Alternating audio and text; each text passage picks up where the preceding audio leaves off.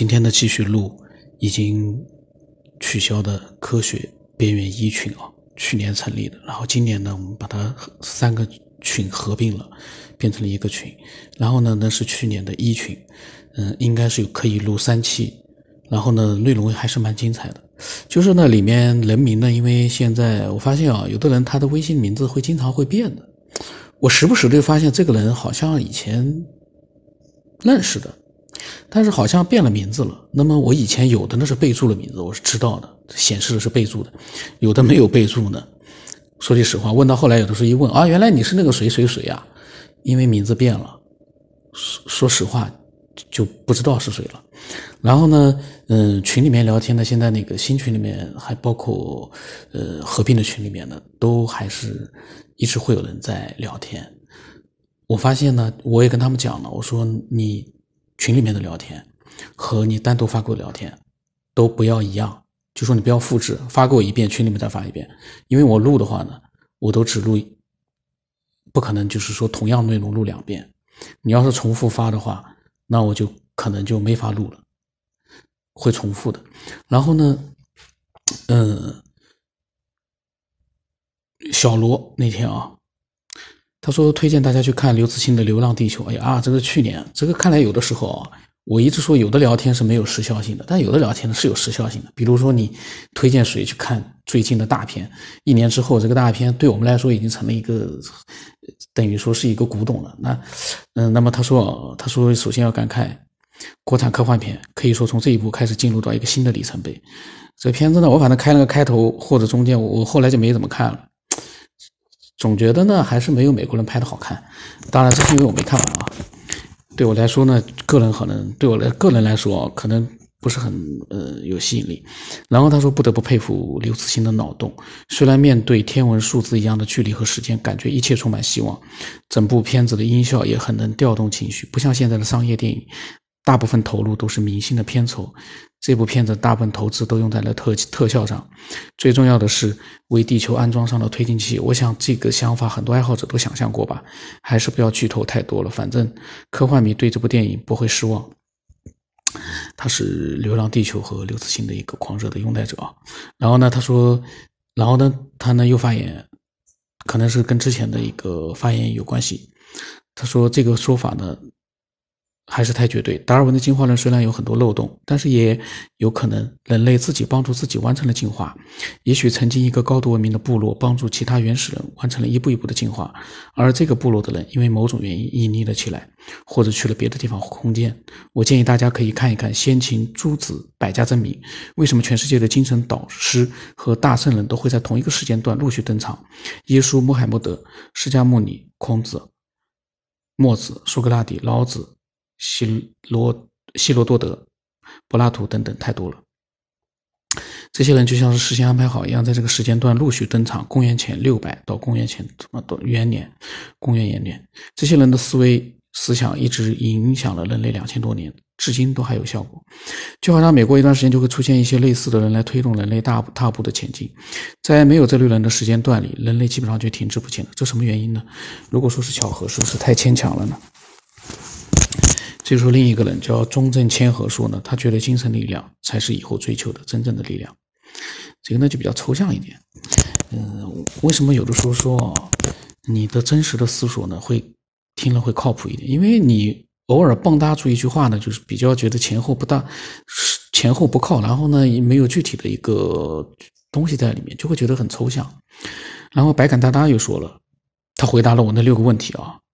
五个问题还是六个问题？我当时过年的时候，去年过年时候问的，嗯，真的很，我当时觉得真的是，真的是很，嗯，很不错的，很多人都认真的回答那五个问题还是六个问题，嗯，然后呢，他们都有自己的一个想法，虽然有的想法可能是雷同的，但是也有很多的不一样。从不同的人他们的回答里面，其实我们可以自己可以感悟到很多东西。当然，如果说，如果说我们要是带着一个偏见去看其他人的回答，那么说句实话，可能会没有任何收获。嗯，为什么这么说呢？因为今天群里面有人聊天，有的人比如说打比方提到了什么东西，你其他人可能不是很认同，那么在言语里面呢，就流露出一种，呃，感觉好像人家说的就是不靠谱啊，或者怎么样。那个人呢，就会觉得你是不是有点，嗯，态度上有点，嗯，瞧不起人。那我就不说了，就会出现这样的一些情况。就是我们其实。我一直讲的就是这些话题，我们每个人都没有正确答案，我们都是在猜想，没有，就是说任何一个人有资格说我的就是比你的对。当然了，我们每个人的就是想法会得到不同的数量的人的一个认同。比如说我的想法会有一百个人认同，他的想法会有二十个人认同，另外一个人想法有六百个人认同，这个呢是会有，但是不代表说，呃。影响他的一个正确与否，大家现在没答案，我们谁知道谁的是对的呀？可能你觉得最不可思议的，他是正确的，说不定一个不晓大家对吧？觉得最不靠谱的，他是正确的，当然的可能性也不大。嗯，那么白干大大回答啊，他按照我的那个问题的顺序啊，我的问题我念一下啊，我不知道他是不是复制是不是这个我当时发的问题啊，就是第一个问题就是对。进化论和生命起源，你有没有自己的看法、想法？第二个就是对外星文明的存在，你有没有思索过？如果有，为什么还没有？我们还没有确定找到？第三个就是很多灵异事件很像是真实的，你觉得呢？为什么大多数人碰不到鬼魂？第四个，未来机器人会有意识出现吗？如果会，对人类有什么影响？第五个，人类会通过修行改变自己的身体状态，打破寿命的限制吗？这是我当去年春节问的五个问题，我以为是六个问题哦，它上面怎么有五个？然后白胆干大大的回答啊，他说第一个，生命是无序进化，达尔文的是错的，进化论很多东西解释含糊。第二个，外星文明存在，只是生存在不同的纬度。最新的科学表明，时间、空间都是物质，而物质是能被创造的，所以不同的物质内部存在不同的维度、不同的文明。三。鬼魂就是人类的灵魂，宇宙内的所有一切本质都是能量，能量的本质是信息，灵魂是信息的集合。人死亡之后，信息回归宇宙。大部分人碰不到鬼魂，与身体受到污染有关，污染阻塞了人类的灵性器官接收宇宙信息。第六感，人类的超能力。便是灵性器官发挥作用的结果。第四个，机器灵魂，灵魂是信息的集合，量子计算机硬件加基因编码等于机器灵魂，有思想的机器人。五，他说永生的海拉让我们知道人类细胞可以永生。实际上，人类的细胞根本不会衰老，衰老是因为空气、水、食物的污染、毒化。人类现在吃的食物都是人工种植，并没有自然生长。吃的豆子如果不煮会有毒。人工合成次数越多的食物越美味，但是也越没有丝毫营养，就是所谓的垃圾食品。组成人体的原子来源于恒星的核废料，人体等同于宇宙。衰老是因为污染、染病和年龄无关。网上可以看到几岁的孩子得癌症。还有得各种脑脑年脑年病的，现实当中有八十多岁的老人身体依然健康。那么。我当时说呢，我说上面的几个问题是临时想到的，很多人一边过年一边发了很多信息给我。我说白杆大大当时也发给我的，我说佩服每一个爱好者，期待能够有更深入的思索。一个问题如果深入进去的话，可能会延伸出无数个问题。一个不巧，可能就有人到达之前没有人发现到的领域。如果有人也有一些自己的问题，请私聊发给我，不要在群里单独的、单纯的只提出问题。问问题应该是思索之余的一种收获和附属品。然后凡他说。爱好者凡，平凡的凡。他说：“我说一个很离奇的事件吧，探讨一下吧。”我觉得他说他觉得这个事件啊，呃，是他亲人发生的事件，就是不存在什么其他幻想或者欺骗。这个人就是他的亲人，是开那个大贵车的司机那样子。有一次啊，半夜的时候有几个小偷来偷这个大柜车的油。这个大柜车的油呢，如果被偷的话，其实去卖也能卖到几百块钱，或者是一千多块钱都有可能的，因为那个油比较贵。那种油呢，嗯，然后他可能是用语音打字。他说，然后半夜的时候呢，他那个亲人他在梦中啊，他在睡着、睡着、睡觉，在梦中呢，呃，就是他的一个爷爷托梦给他说，有人来偷你的那个油了，你快起来，就是类似于托梦。然后他就醒过来。很惊慌的醒来之后，真的发现就是在那个车子下面真的有人在偷油，然后他就很大声的叫了，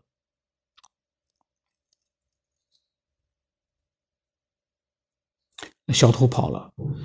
他呢是睡在那个车里的，那些小偷呢就会来偷油，这种呢应该很多人都会见到过。然后呢，最后的时候那个小偷没有偷成功，过了好久之后呢，他把这个事情说给他听，然后呢他就觉得很邪乎，然后他呢，嗯，这个凡也说很邪乎，他觉得这个事情说迷信也不是说很迷信，但是也有也嗯也有科学解释不了事情。这个口语呢，这个我要不是把它 稍微。重新再组合一下的话，这个完全看不到。然后呢，这件事情啊，大家大概的都能听明白了。我是觉得啊，他在那个车里面睡觉，可能呢睡觉时候呢能听到一些异响呢，然后呢就跟那个偷油，可能偷油也是他们比较平时比较注意的一个事情啊。所以呢，听到了异响之后，梦里面呢当时没醒过来，梦里面可能呢就会涉及到关于这个偷油呢，涉及到一个托梦。因为他的这个梦境能说明什么？能说明什么？如果他这个里面就是说有可能真的会有托梦，但是呢，这个从他的梦境描述里面呢，就是说很难去确定。那么也有可能一个可能呢，就是说是因为平时对这个偷油晚上就比较注意，所以呢会梦到了这样的一件事情，正好是个巧合。因为有好多的事情啊。都是巧合造成的，所以呢，我们两种可能，我们也不说它是假的，但是呢，也要考虑到可能是个巧合。这样的考虑问题的话呢，你就会理性的去分析，而不是说它就是真的，它不可能是假的，绝对是真的。他亲口告诉我的，自己梦见的，这个呢，就你他梦见的是没错，他梦见的也有可能是巧合。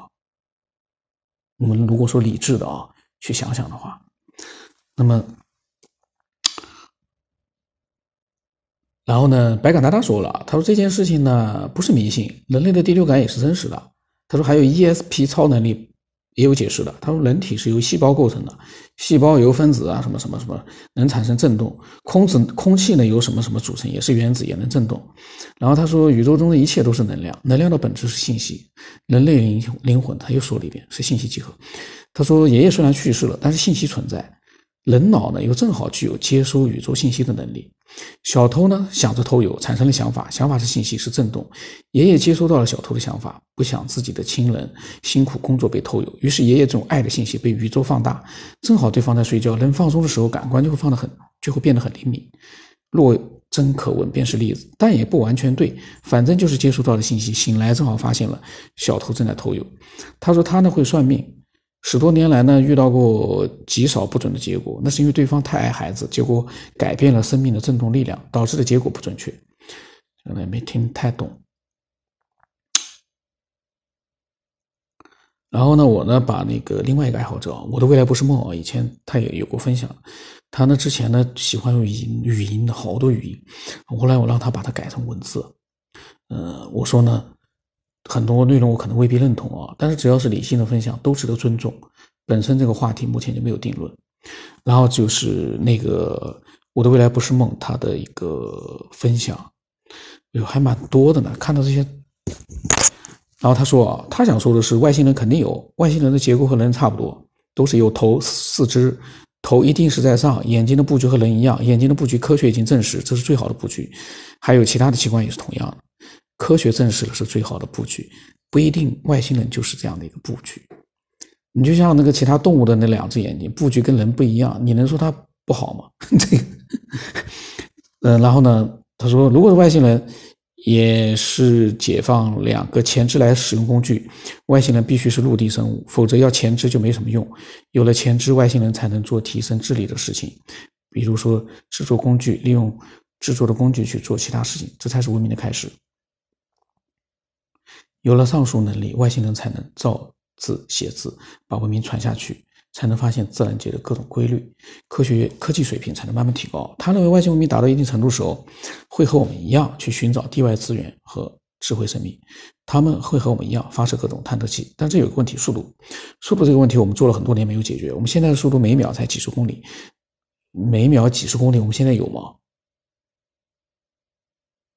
我不太清楚。每秒几十公里，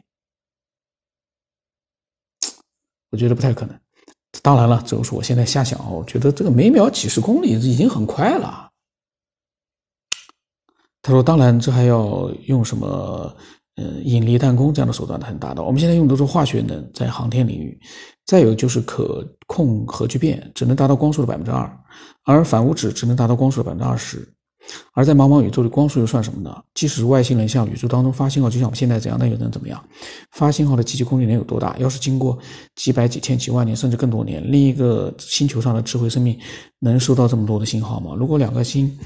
两个星球都处于我们的科技水平，过了几千甚至于上万年，我相信对方都能达到星际航行水平，不用接受类似于我们现在的发信号的水平。我想他们可能用更好的通信手段，也许是直接星际航行。当然，这需要更好的理论和技术。这就像十九世纪的人知道狭义。广义相对量子理论和其他理论一样，关于我们为什么还没有找到或者发现外星人，这是因为我们不够格和他们玩，或者是外星人还没有找到我们。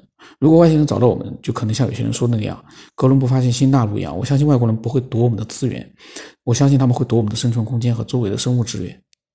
他们来地球花那么多代价，就是和我们打个招呼，说我们不孤单。他说我们不信。这个我的未来不是梦，还挺有意思的啊。然后呢，我呢当时。看到了一篇文章啊，嗯，具体的真实情况不清楚。我说可以看一看，我大概的看看啊，重点我把它呃讲一下。就达尔文进化论认为，人类进化起源于森林古猿，从灵长类动物经过漫长的进化，一步步的发展而来，经历了猿人类、还有原始人类、智人类、现代类四个阶段。这个理论已成为现代物理学的基石，但是从1859年问世至今，来自于宇宙学、生物理学、生物学等许多学科的新发现，令越来越多的科学家开始质疑达尔文主义自然选择的核心原则。2001年，发现学会发起了一个质疑达尔文主义进化论的宣言，宣言内容为简短两句话：我们质疑达尔文宣称的生物随机应变变异能力和自然选择论来解释复杂生命，谨慎地检验达尔文理论证据的行动应该被鼓励。然后呢，拥有博士或者以上学位的科学家可以签署这份宣言，以公开表示他们质疑这个理论。早些时候呢，签署这份宣言的科学家突破了一千名。这一千名科学家多数为美国各大生物学、化学和其他自然科学的教授或者科研人员，包括得到过奥斯卡奖提名的科学家。然后还有个名单在什么英文网页。然后呢，就是说这些科学家怎么样怎么样怎么样，都是什么什么大学的教授啊啊。然后作为一种科学推理呢，达尔文的生物进化论，尤其是推断人是由猿嗯进化而来的，只是一种假设。然而呢，一百多年来，科学界对此不仅基本认同，而且接受了。发起宣言的发起学会者表示，对而达尔文主义确实存在科学的意义，而这种意义的声音应该被听到。嗯，那么达尔文进化论呢屡遭质疑。其实对达尔文进化论的质疑也不是什么新鲜事，在进化论存在大部分时间里，不少生物学家。都对这一理论持全盘或者是部分反对态度，然后比如什么什么什么谁谁谁反对进化论之类之类。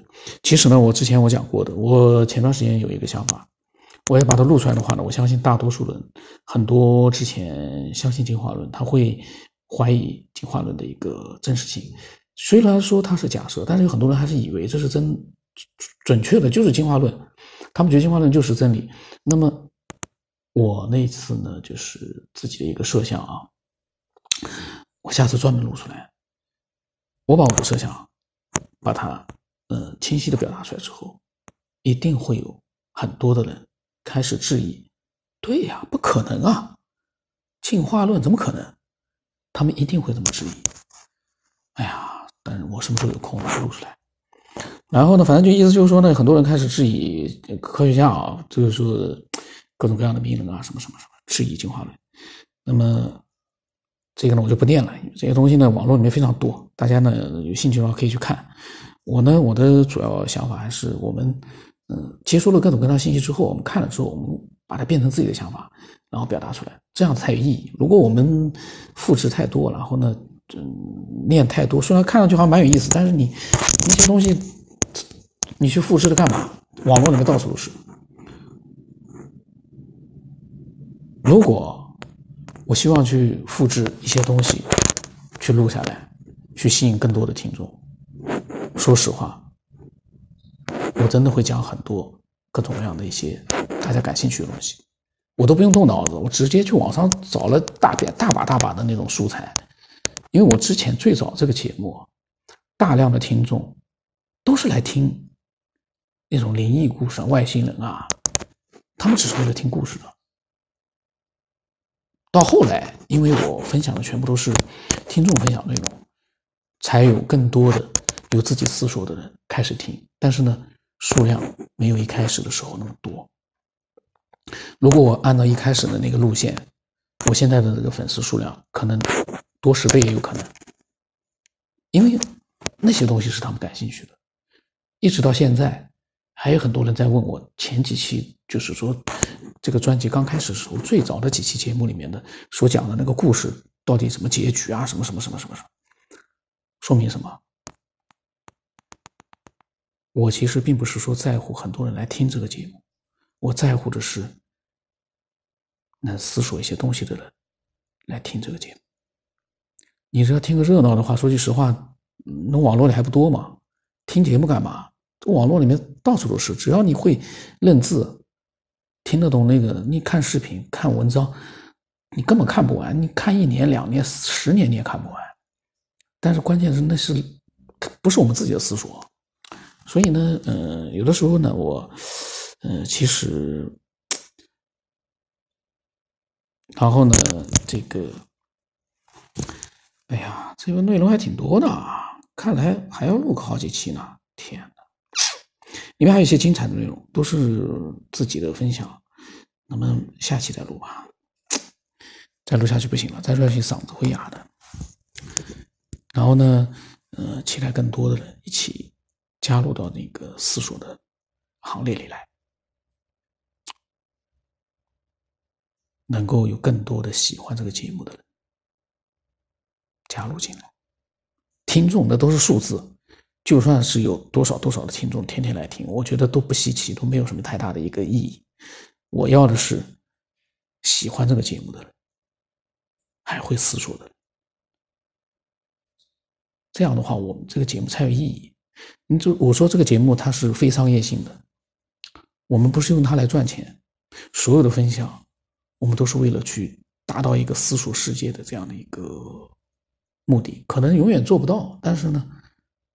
至少我们做了，我们自己去思索了，比浑浑噩噩的，只知道去看，只知道去听那些不知道是真的假的那些东西，比单纯的去做那些事情呢要有意义。